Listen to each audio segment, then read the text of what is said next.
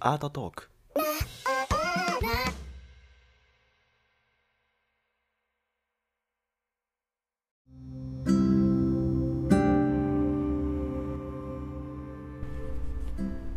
はい。えー、頻度を増やすために雑談会みたいな感じになると思います。第32回の、えーアートトークです。えー、と、あ、報告としては、えっと、ノートの方に、えー有料記事を初めて出したんですけど、えっと、ドイツのアートフェアと、まあ、関連というか、ドイツのアートフェアまとめっていうタイトルで、まあ、アートフェアに対して、まあ、基本的な情報、まあ、前編後編に分けて、えー前後編合わせて33ページの16,500文字も書いたんですよ。書いて。はい。で、まあ、あのー前編、前編は、えっと、あまあ、アートフェアの基本的な情報とか、まあ、世界のアートフェアのレベルがこうなってますよとか、まあ、アートフェアってなんだろうな、みたいな、あんまりこう、馴染みのない方向けから、えー 実際展示をして、まあ、どういうふうに展示をした方がいいよね、みたいなのとか、いや、メインの話っていうのは、その個人で出せる、アートフェアって基本的にこう、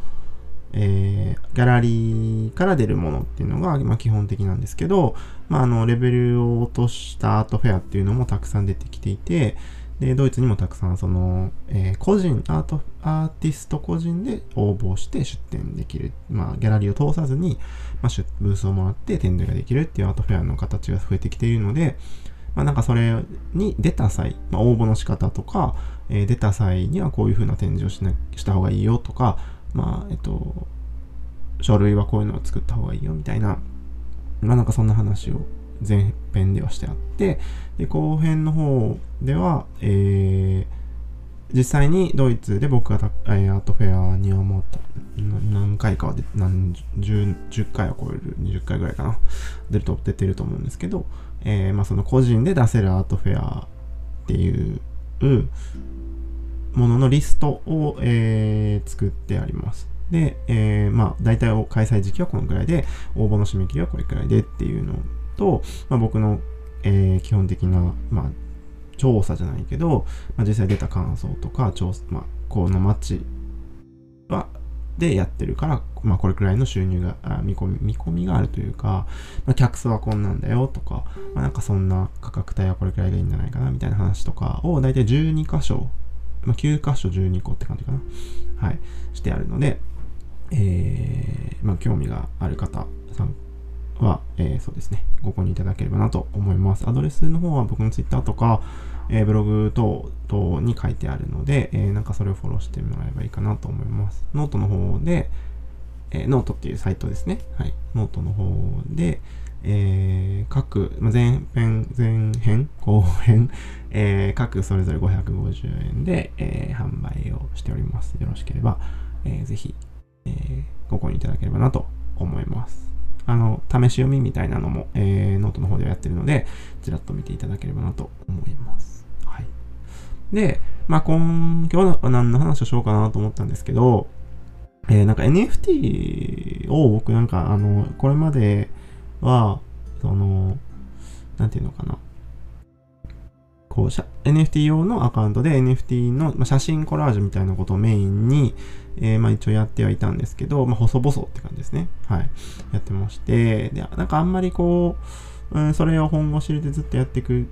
っていうつもりもすごくあったわけではないんですけど、まあなんかそれはそれで、えーやれることやっていこうかなっていうのは、えーあるんですが、えー今回僕がやろうかなと思ってる NFT っていうのは、まあ、僕のメインの方ですね。あの、日本に帰ってきてからやろうと思ってたんですけど、まあ、その、自分の作品、メインの油絵の方というか、はい。メインの方の作品を、まあ、NFT 化して、まあ、画像だけの NFT っていうのはたくさん出してたんですけど、まあ、もう一回それを精査して、あのまあ、価格を揃えてとか、まあ、やらなきゃいけないことをやって、えーまあ、改めて、えー僕のメインの方の作品の NFT をやろうかなというつもりでいます。計画としては。はい。で、まあなんか NFT やるって言ったら、やっぱりこう、仕込みが大事とか、そう、結局は、えープロデューション、プロ、プロデュース、え力？はい。というか、まあ、その、えー集客力ってことですね。うん、集客が大事だし、とか、なんかいろいろ考えなきゃいけないことはたくさんあって、ちょっと、まああんまり得意ではない分野で、自分の中でも。うん、まあなんかいろんな人に助けてもらいながら、まあ間に入ってもらったりとかもしつつだと思うんですけど、はい。まあやれたらいいかなと思っています。うん。まあなんかなんで NFT やろうかなっていうのは、まあどこかで以前にも話したかなと思うんですけど、まあ今後その NFT っていうのは大事になってくるんだろうなっていうのと、なんか今、その今までっていうのが、えっと、NFT アートって今特に日本中心、日本だけじゃないけど、全然その、今で言う、まあ、オープンシーとかの NFT の下りっていうのが、基本的にキャラクターデザインだったなっていうのがあって、まあ、それと、こう、コミュニティ運営のツールとして使われたりとか、まあ、いろんな使い方はあったかなと思うんですけど、その、プロジェクト力の、まあ、言ったら缶バッジみたいな、なんていうのかな、このメンバーに入ってると缶バッジもらえますみたいな、その缶バッジに価値があるよねみたいな感じというか、でも缶バッジ自体にはすごい価値があるかって言ったら、まあそういうわけじゃないよねっていう、みんなどこかにはつけたりして、いや、いいなと思って買うけど、いや別になんかそれにすごい価値があるっていうよりかは、まあなんかそれを買ってコミュニティに属していることが価値があるとか、まあなんかそういう付加価値の方がメインだったよねっていうのはずっとあると思うんですけど、で、なんか僕個人な、んかこう個人的に思っているのは、ちょっと NFT 落ち着いてきたなっていうのがあって、うん。それは多分仮想通貨の、まああの、ビットコインの、というか、はい、ルナのあれでっていうのがあったと思うんですけど、まあなんかそれでちょっと下火になって落ち着いたなっていう時に、今後 NFT 多分また別の形が出てくるんだろうなっていうのをすごく思っていて、で、まあなんか、えー僕だけじゃないんですけど、まあ周りの、うーん、アート系の人たちというのかな？うん。まあ、彫刻とか絵画の人たちとか写真家の人たちっていうのが割と今なんか腰を上げて、重い、まあ、アナログだった人たちが重い腰を上げて活動し始めてきたなっていう印象がちょっとずつ肌感であるんですね。そうだから、まあ、今後、あのーそういう一点物の、まあ、作品としての NFT っていうのが出てくるんだろうなっていうことが一つと、まあ、そのフィジカルの作品の方とコネクションがある、うん、NFT が証明書として機能していて、えーまあ、NFT 買った人は作品を送ってもらえるとか、まあ、なんかメインのねキャンバスの作品が届くとか、まあ、なんかそういう風な NFT の形っていうのも今後仕込んでいかなきゃいけないかなっていう、まあ、ちょっと今まで僕 NFT っていうのは特別すごいやる気があってやってたというよりかは、まあ、市場調査、市場調査というか、あの、何にも知らないでやらないっていうのではなくて、まあ、ちょっとやってみて、あの、どういう状況かっていうのを、まあ、ちょこっと勉強してっていうのがメインだったので、まあ、ここからが、あの、割と本ちゃんというか、はい、やっていこうかなと思っています。そう。まあ、あの、フォトコラージュの方も、えーと、まさきの方でやってますね。あの、MA、えーうん、そう、M4、M の数字の4で、えー、まあさきって NFT アカウントで Twitter ではあるんですけど、まあなんかそっちの方ではそっちでやっていて、まあなんか両方やれていけたらな。ちょっと、えーバタバタしてたので、そっちがちょっと下火になってきてますけど、僕は。まあもう一回ちょっと NFT に目を向けてややれるとこはやってみようかなと、はい、思っています。うん。で、なんか NFT 関連でもう一個ニュースといえば、えっ、と、ダミアン・ハーストが、えっ、と、まあ去年かな？おと一昨年か、去年かな、うん、話題になってた、えー、1万枚でしたっけ？はい。あの、大量の枚数の、えードットの作品を NFT 化して、えーそれを、えー買った人は1年後に、えー NFT を取るか、本物のその A4 のサイズの、えードットの作品を取るかっていうことを選べる。で、片方選んだ方、人はもう片方選ばなかった方を、まあ、バーンしなきゃいけない。まあ、えっと、NFT の話で言うと、えー焼却すること、削除することもバーン、まあ、燃やすっていうんですけど、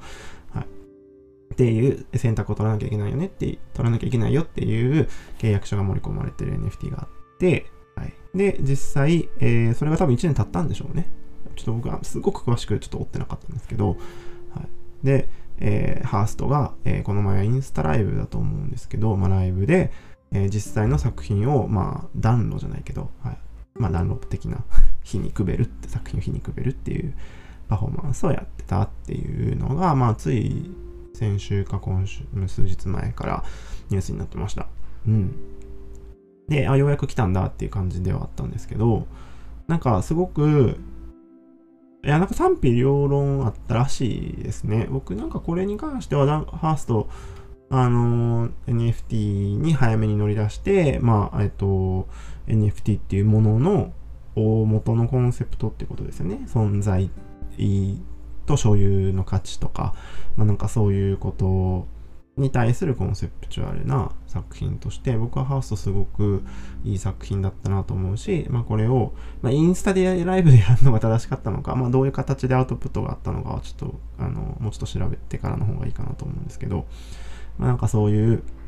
えーまあライブをして、他にももうちょっと多分いい形はあったのかもわかんないですけど、まあでもいいのかな。いろんな人が見れるっていう点においては、一番アクセスしやすかったのかもしれないですけど、うん。えーやってて、なんかそれだけを見ると、あのーバンクシーのパクリじゃねっていうコメントが、なんか散見したみたいだったんですよね。うん。で、まあ言ってる意味はわかるんですけど、まあ、バンクシーもそうやって、えー NFT 版燃やすっていうのがあって、そのこと自体は、えー似たり寄ったりの作品が他にもあるっていうのはまあわかるんですけど、うん、なんか、うん、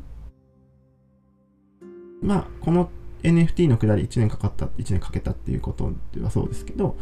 えーとても面白い試みだったし、まあ、コンセプトチュアルアートとしてというか、コンテンポラリーとしては、えーとても良い作品だったなと思いました。はい。うん、他の NFT アートっていう、えーものとは全然違ううやり方だしな、なんていうのかな、ジェネラティブがどうこうとかそういうことじゃなく、はい。なんかね、うん、ハーストが一番、もうハーストやっちゃったよね、これっていうのがやっちゃったんで、すごく価値のある作品だったんじゃないかなと、えー思いました。現代的だなって、はい、思います。